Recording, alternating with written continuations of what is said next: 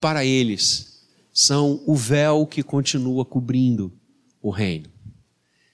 E Jesus fala sobre isso quando ele diz: Olha, é para que ouvindo não ouçam, vendo não vejam, escutando não compreendam. Porque a revelação do sentido ou dos sentidos das parábolas só ocorre pela ação do Espírito Santo de Deus no coração daqueles que creem. Paulo vai pegar esse tema quando ele escreve a primeira carta aos Coríntios e vai dizer que para os corações que não são espirituais, as coisas espirituais são fugidias, elas se discernem, elas se esgotam. Porque para os que creem, estes sim, o Espírito ilumina, o Espírito mostra, o Espírito Santo aplica, como belamente vai defender a confissão de fé de Westminster, a nos dizer a visão reformada de que só o Espírito Santo pode iluminar a mente e o coração daqueles que leem a palavra para que eles possam entendê-la.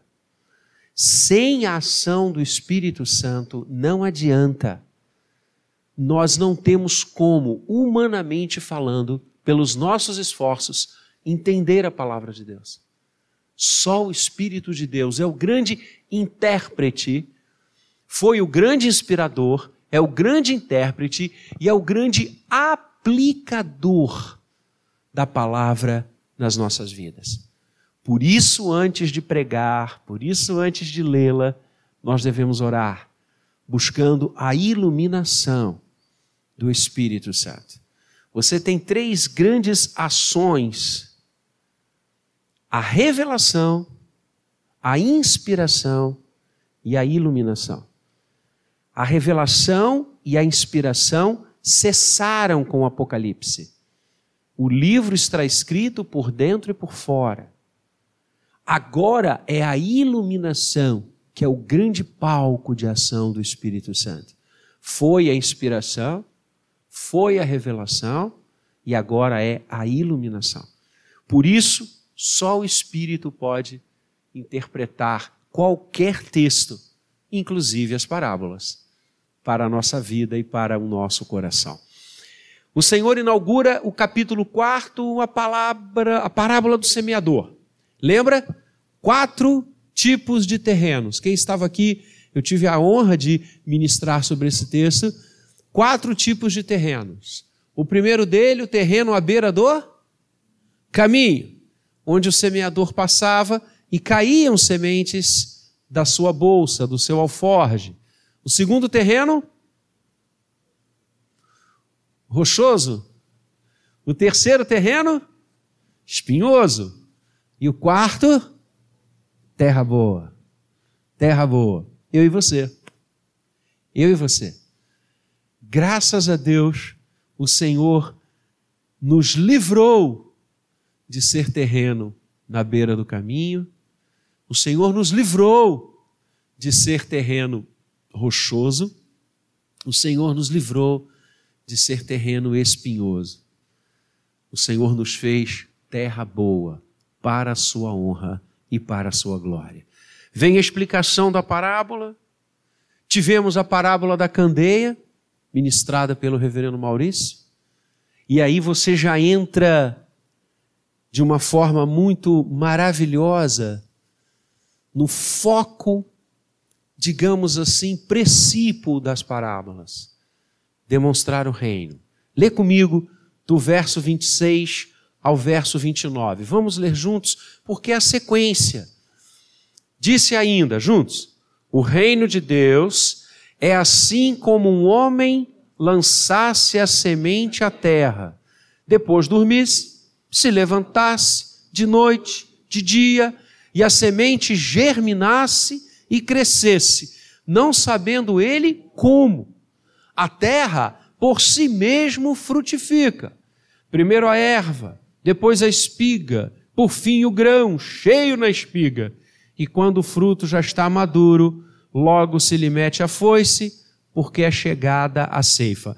Nesse mesmo diapasão, vamos no 30 até o 32, que é uma outra parábola. Disse mais: aqui assemelharemos o reino de Deus. Ou com que parábola o apresentaremos? É como um grão de mostarda, que quando semeado é a menor de todas as sementes sobre a terra, mas uma vez semeada, cresce e se torna maior do que todas as hortaliças e deita grandes ramos, a ponto de as aves do céu poderem aninhar-se à sua sombra. E eu concluo, e com muitas parábolas semelhantes lhes expunha a palavra, conforme o permitia a capacidade dos ouvintes. E sem parábolas não lhes falava, tudo, porém, explicava em particular aos seus próprios discípulos. O reino de Deus. Como explicaremos o reino? Aqui assemelharemos o reino. Como definir o reino de Deus? Essas duas parábolas, conhecidas como a parábola da semente e a parábola do grão de mostarda, tratam da mesma coisa: o reino de Deus. E queridos, nós talvez precisássemos ficar o ano inteiro do nosso jubileu de prata falando sobre o reino de Deus. E eu diria que se assim o fizéssemos, chegaríamos ao fim do ano, no último domingo de dezembro, e não teríamos conseguido atingir 1% da doutrina, dos ensinos e da maravilhosa existência do reino de Deus. Um dos ensinamentos bíblicos mais completos, mais efetivos. Aliás, o Senhor Jesus nos ensina a orar, não é? Venha o teu reino. E qual é o complemento? Faça-se a tua vontade. Esse é o ponto. Primeiro que eu quero uma rápida introdução, se possível fosse fazer uma rápida introdução sobre o reino de Deus é que as expressões bíblicas reino de Deus e reino dos céus são sinônimas, ok? Elas significam a mesma coisa. Reino dos céus é muito mais usado, uh, era muito mais usado à época do Senhor Jesus pelos judeus, porque nós sabemos que os judeus tinham uma reverência enorme sobre em relação ao nome de Deus. Para você ter uma ideia do que eu estou falando, os escribas, aqueles que tinham a função de diariamente copiar, reproduzir a palavra de Deus, eram os copistas da época. Todas as vezes que no Antigo Testamento, eles só tinham o Antigo Testamento para trabalhar, não é? O cânon do Novo Testamento está ainda em formação, ele vai se completar em torno do fim do primeiro século. Então, todas as vezes que estes homens aparecia e eles estavam lá copiando a palavra, reproduzindo os manuscritos que depois vários nós encontramos.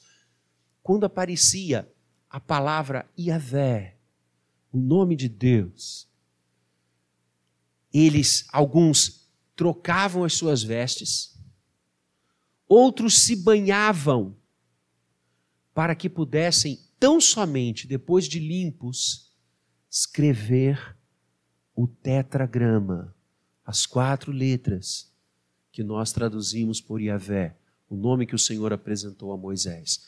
Outros, todos os nomes de Deus no Antigo Testamento, Elohim, El, Yahvé Shebaot e tantos outros, eles faziam a mesma coisa Alguns trocavam a pena, outros trocavam as vestes e outros mais intensamente se banhavam.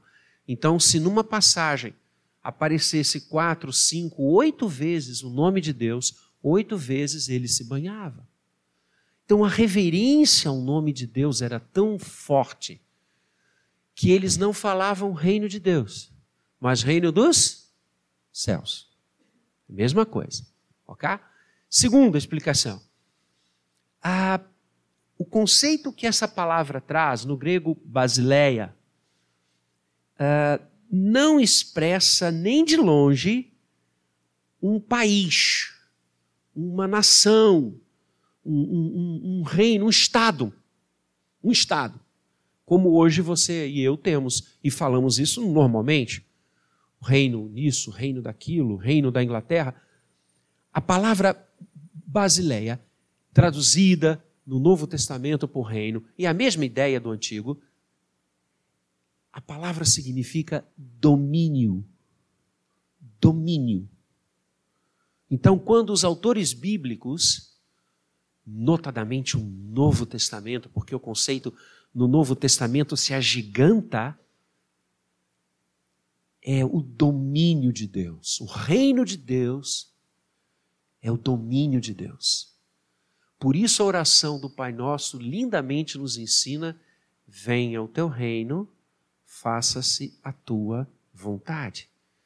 Porque a dimensão do reino é a esfera do cumprimento da vontade de Deus. Deus reina onde a sua vontade se estabelece, onde o seu domínio se aplica. Agora você começa a entender o que significa chamar Jesus de Senhor. Não é o rei como humanamente eu e você estamos acostumados a ver aquelas pessoas vestidas pomposamente, com cetro na mão, com coroa na cabeça, sentado em uma cadeira estilizada, determinando coisas. Quando você diz que Ele é o seu Senhor, Ele é o seu Rei, porque Ele domina sobre você. Ou seja, você e eu estamos debaixo da sua vontade. Senão, não vivemos o reino. Senão, não experimentamos o reino. No reino, não somos nós que mandamos. O Senhor é quem manda. E se Ele não estiver mandando, a manifestação do reino não aconteceu ali. Se a vontade de Deus não impera, por isso a gente ora, venha o teu reino. Faça-se a tua vontade, assim na terra como ele é feita no céu. Essa é a visão do reino.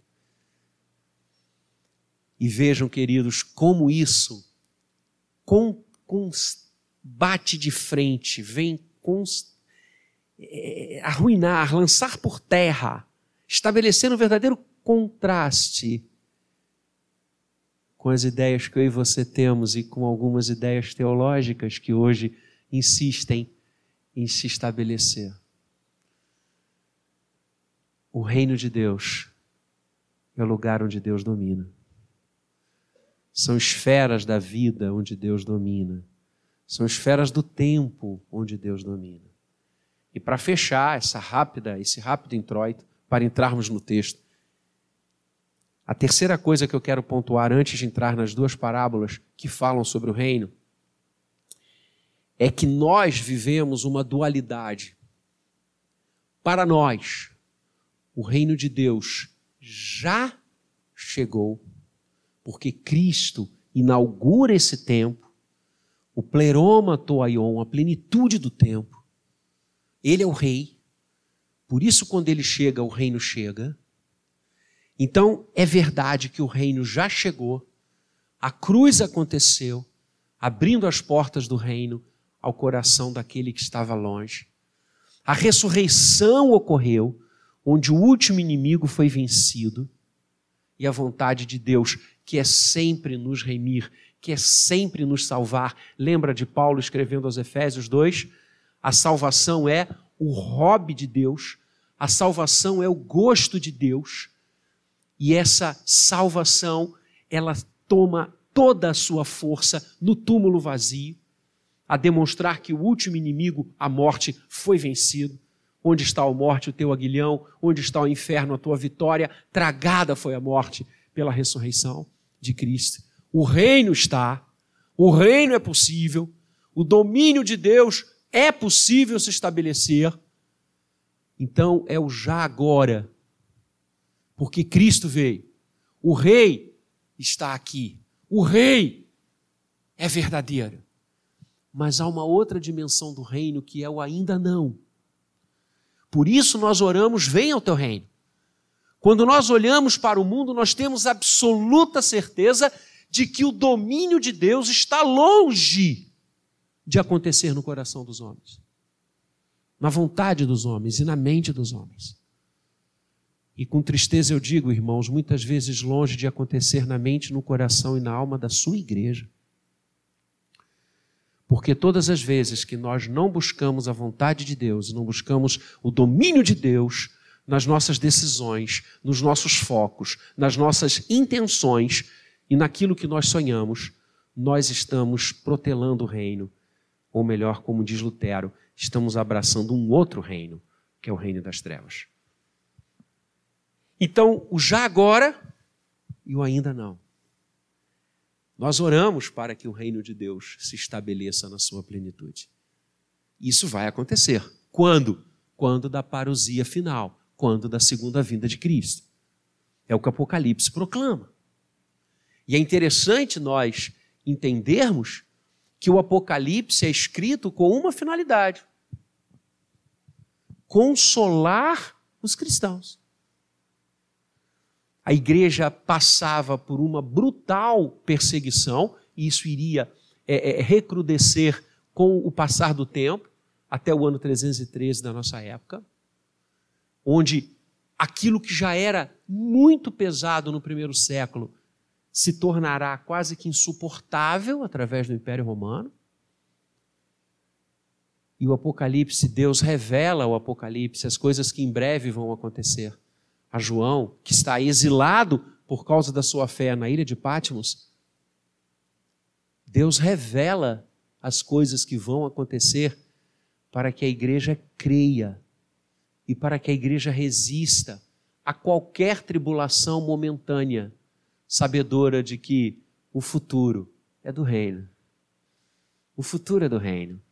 O futuro não será ditado por César, por Trump ou por qualquer outro governante. O futuro será ditado pelo Rei dos Reis e pelo Senhor dos Senhores.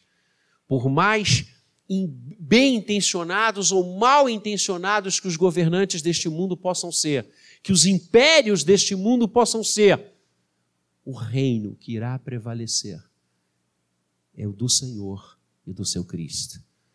Por isso a gente não consegue ouvir aleluia de Handel sentado. Porque esse hino, eu, eu tenho certeza, queridos, que quando a gente canta aleluia de Handel, os anjos fazem coro com a gente. Eu, eu não tenho dúvida disso, mas nenhuma dúvida. E quando nós chegarmos no céu, vocês vão ver que eu estou certo. Os anjos vão e cantam essa música de cor e salteada. Porque quando ela diz, e o reino passou a pertencer ao Senhor e ao seu Cristo, e sempre e para sempre. Essa é a dimensão do não ainda. O já agora inaugura-se com a ressurreição e o não ainda, nós aguardamos. E você vai me perguntar, mas reverendo, se Deus é rei, se Ele é o Senhor, eu creio nisso, por que tanta maluquice nesse mundo? Por causa do não ainda. Entende? Por causa do não ainda. Nós ainda vivemos dimensões históricas onde o domínio é do homem, onde o domínio é do mal onde o domínio é das trevas. Mas chegará a hora, queridos, chegará a hora em que todos dobrarão os seus joelhos a Jesus. Chegará a hora que toda boca confessará, toda língua confessará que Ele é o Senhor, seu domínio completo. Como é que a Bíblia termina? Maranata. Ora vem, Senhor Jesus. Esse é o clamor da igreja.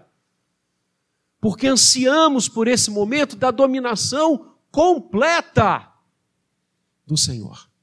Mas enquanto isso não acontece, Jesus, nessas duas parábolas, alimenta o nosso coração.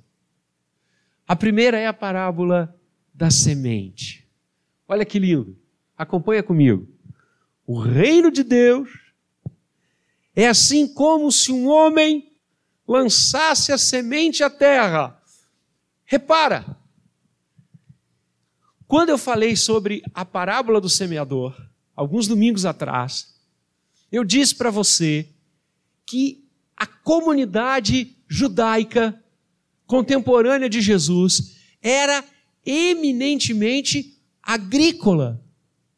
Portanto, semente, solo, semeadura é algo que era algo profundamente normal, cotidiano. Era algo do dia a dia. Como é que Jesus compara o reino? Ao homem que lança a semente à terra.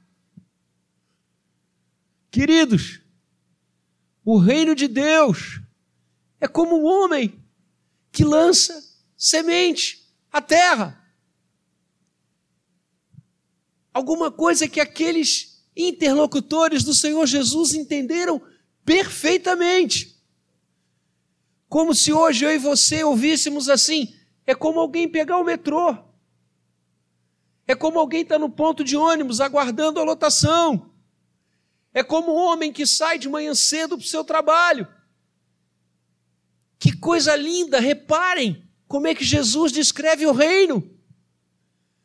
Não é algo que destrói, que derruba, de superprodução. Não é algo que rasga os céus, que cria erupções. É um homem que lança uma semente à terra.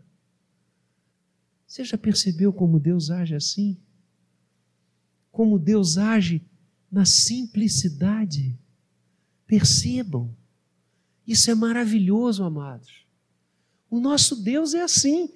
Eu diria para você, sem medo de errar, que essa é uma forma recorrente do agir de Deus. Sim, há horas que Deus intervém poderosamente e age de forma extraordinária. Mas a forma ordinária, comum, cotidiana de Deus agir é essa simplicidade de um homem que joga uma semente no solo. Eu fico imaginando a reação das pessoas que escutaram isso pela primeira vez. Porque é muito parecida com a reação de pessoas hoje que ouvem isso e que leem isso na palavra.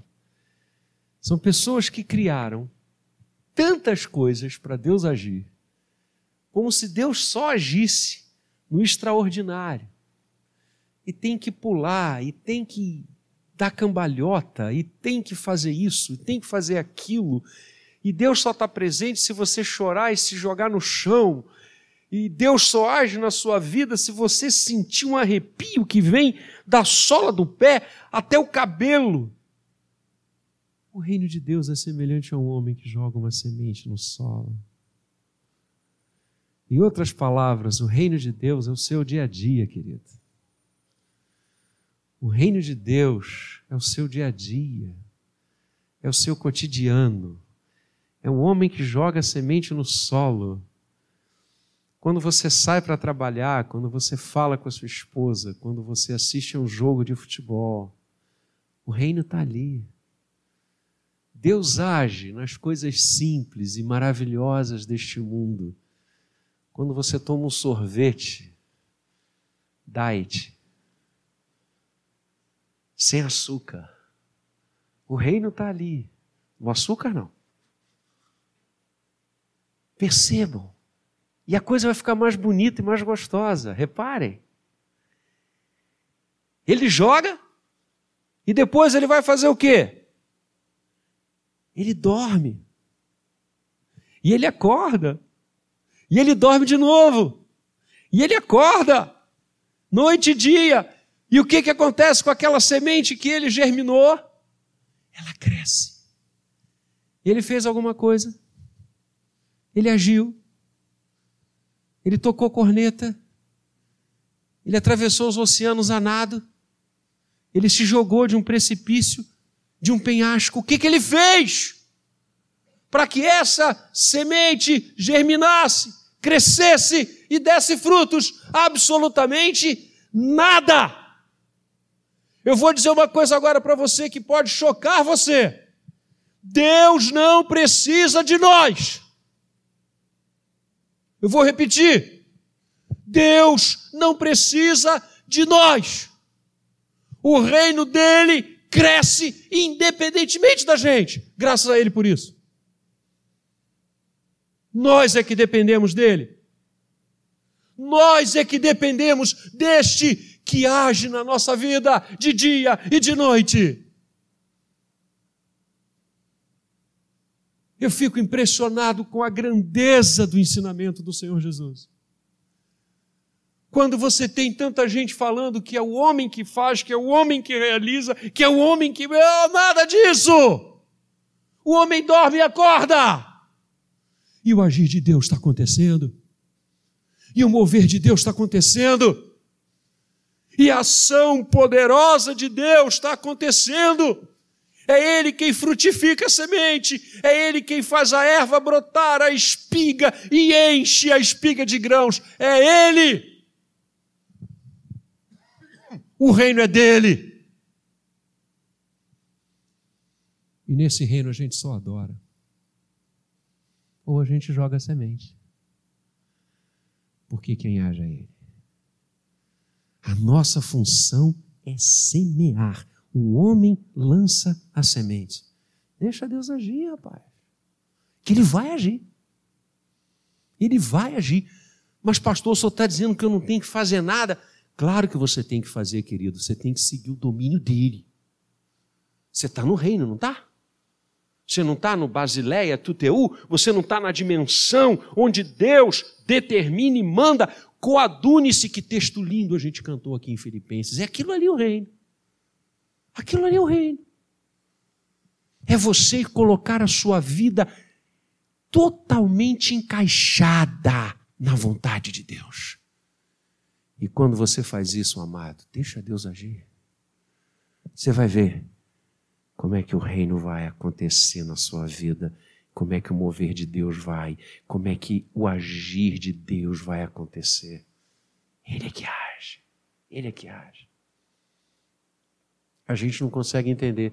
Alguém consegue me explicar como é que jogando um negócio daquele que está morto, a semente está morta, não está? Ou a semente está viva pulando na sua mão? Não. Me explica. Você joga e dali a algum tempo aquilo brota. Me explica. Me explica. Eu já conversei com vários agricultores. E todo mundo que mexe com a terra diz: é fascinante. É fascinante. O agir de Deus é fascinante. O agir de Deus é o agir de Deus. O mover dele é o mover dele. Percebam, sabe o que, que essa parábola nos diz? Que quem está no trono é Deus. Não sou eu nem você. E uma coisa, viu? Ele não divide o trono com ninguém. Louvado seja o nome dele. A segunda parábola, na mesma linha, também fala do reino. Agora, não vai nos explicar como que este reino pertence ao rei e como ele é que age, como ele é que quer fazer, quebrando as nossas expectativas furadas, quebrando as nossas visões absolutamente corroídas do que significa poder, majestade. Nós que achamos que o reino é aquela coisa romana, cavaleiros, cornetas, uma semente jogada no solo que Deus faz multiplicar e brotar. Isso é o reino. Assim é que ele age. Ele agora vai falar sobre outra dimensão. Olha que lindo. Aqui assemelharemos o reino de Deus. Com que parábola o apresentaremos? E aí Jesus vem e diz: o reino é como um grão de mostarda. Na época, queridos, o grão de mostarda, principalmente naquela região, Galileia, um pouco mais acima, né, cercando Jerusalém, toda aquela área ali agrícola, o grão de mostarda era a menor semente conhecida. E Jesus usa aquilo que de menor, percebam, eles tinham em mente para dizer: o reino é assim.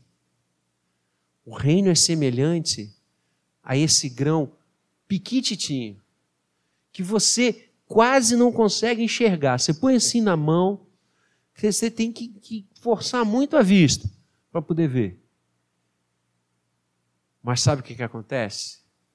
Com esse reino que é uma semente piquititinha, que é algo que você quase não consegue perceber a olho nu, que tem que pegar um punhado para você poder enxergar, ele cresce.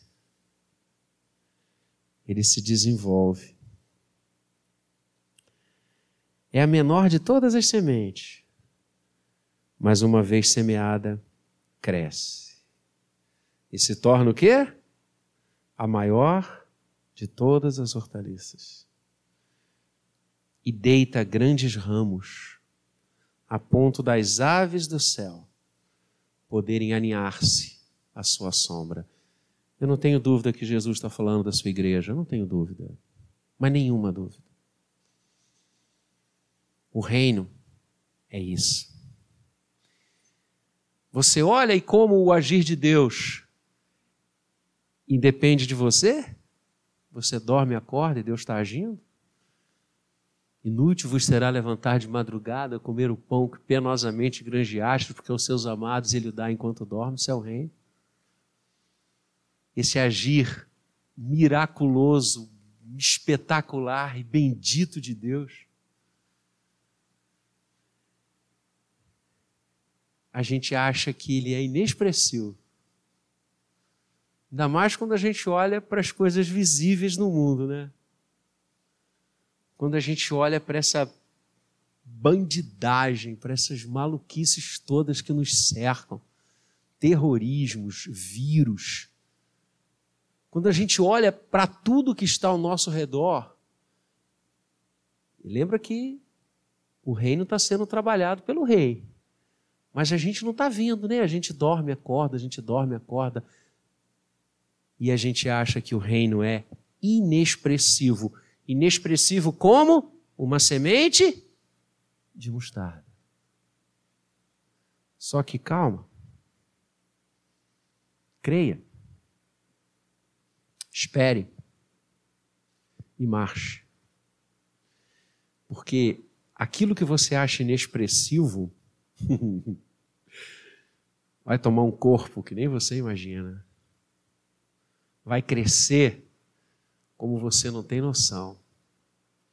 Aquilo que você achava que era muito ínfimo, a igreja, meia dúzia de gente. Olha para o céu de novo e você vai ver uma nuvem pequena como a palma da mão de um homem e vai embora porque vai chover muito. Jesus estava falando isso num contexto de início da sua igreja, de início da mensagem do reino que ele trouxe, ele é o rei. Você poderia imaginar que dois mil anos, um pouco mais depois disso, você estaria às 11h23 da manhã de um domingo lindo,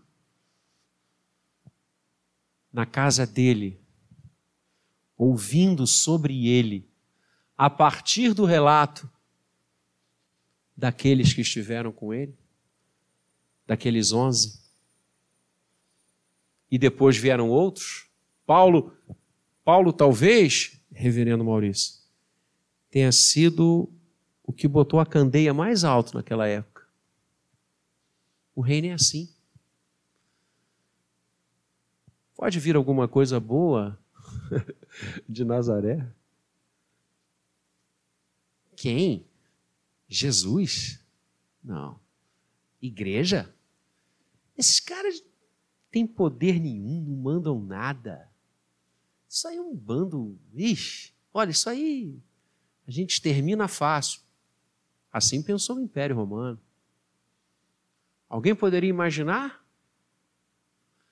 Com aquela perseguição bárbara, tendo os homens de Deus sendo mortos e as mulheres de Deus sendo supliciadas, nos circos romanos, nas ruas, os maiores líderes presos. Alguém poderia imaginar que alguns séculos depois, esta fé barbarizada, perseguida, insignificante como um grão de mostarda, se tornaria a fé oficial do império. Alguém poderia crer nisso? Eu me recordo quando jovenzinho, na minha UPA, cadê a UPA? Ali, a representante, heroína, fiel. A minha UPA, nós fomos distribuir folhetos no, no, no, ali em São Cristóvão, na Quinta da Boa Vista. Um sol de rachar, um sol de rachar. E eu vou dizer com quem eu estava, com o reverendo, hoje reverendo Alex, pastor na igreja do Grajaú. Eu e ele éramos colegas de UPA. E nós tínhamos uma bolsa assim, como se fosse uma mochila cheia de folhetos. E nós íamos andando pela Quinta da Boa Vista entregando os folhetos. Quase meio-dia, um sol de rachar. E eu entreguei o folheto para um homem. Ele pegou aquilo, olhou, eu já estava me deslocando, ele me abordou, falou: Não, não volta aqui. Eu tinha 14 anos para 15. Ele disse para mim: Vai para casa, vai para uma praia, vai para uma piscina, vai namorar, vai atrás de uma menina. Isso aqui, olha só, isso aqui que você está me entregando, olha aqui, ó. Isso é lixo. Esse cara nunca existiu. Isso é uma mentira. Estão enganando você. Estão enganando você. Vai para casa, garoto.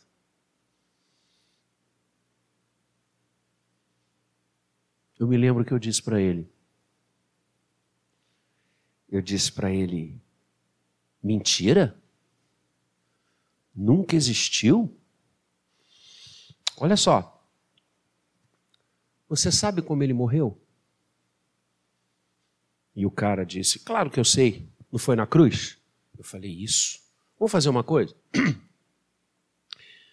Vamos botar uma cruz aqui agora, nesse parque bonito. E o Senhor vai morrer nela. E vamos ver se daqui a dois mil anos, um garoto de 14 anos vai estar falando do Senhor.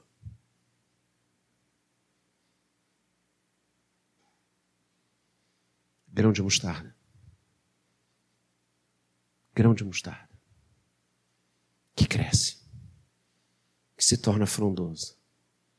Que abriga as aves do céu. Assim é o reino de Deus. As pessoas podem não dar nada, eu dou tudo. As pessoas podem dizer que é loucura, para os que se perdem é. Mas para nós é a graça encarnada de Deus. É o perdão de Deus. São os ramos frondosos onde nós, como pássaros, vamos nos aninhar. Assim é o reino. Saiba que Deus é o rei. Nunca menospreze as coisas do Senhor. Porque elas crescem. Elas se multiplicam. E aquilo que parece inexpressivo. Uma vez semeada, e o semeador nós sabemos quem é, torna-se maior do que todas as coisas. Esse é o reino. Esse é o rei que nós amamos e servimos, porque não há reino sem rei. O reino de Deus não é um estado, o reino de Deus é Ele. É o domínio dele. E nós queremos que Ele haja na nossa vida e nós sabemos que Ele age mesmo quando a gente dorme, quando a gente acorda. Essa semente que Ele está cuidando, que Ele está elaborando, que Ele está, como o maior agricultor, cuidando e cuidando muito, a ponto de dar a sua vida por cada um de nós. E o reino, essa coisa que parece insignificante, parece tão pequena, parece tão frágil. Parece que qualquer vento vai derrubar um grão de mostarda, é como isso. Mas espere, que você vai ver o que vai acontecer. E você vai ver que essa semente pequitinha vai se transformar numa árvore tão frondosa como é e como se tornou. E graças a Deus e graças a Ele, a quem nós vamos celebrar agora, nós estamos nesse reino. Nós dobramos desde agora os nossos joelhos. Nós abrimos os nossos lábios desde agora para dizer: Tu és o Senhor, Tu és o meu Cristo, Tu és o meu Rei. Eis-me aqui. Envia-me a semear e a falar deste reino onde o Senhor age e domina, falar neste reino que estende os seus ramos para abrigar a tantos. Que Deus nos abençoe. Assim seja. Amém. Vamos celebrar ao Rei deste reino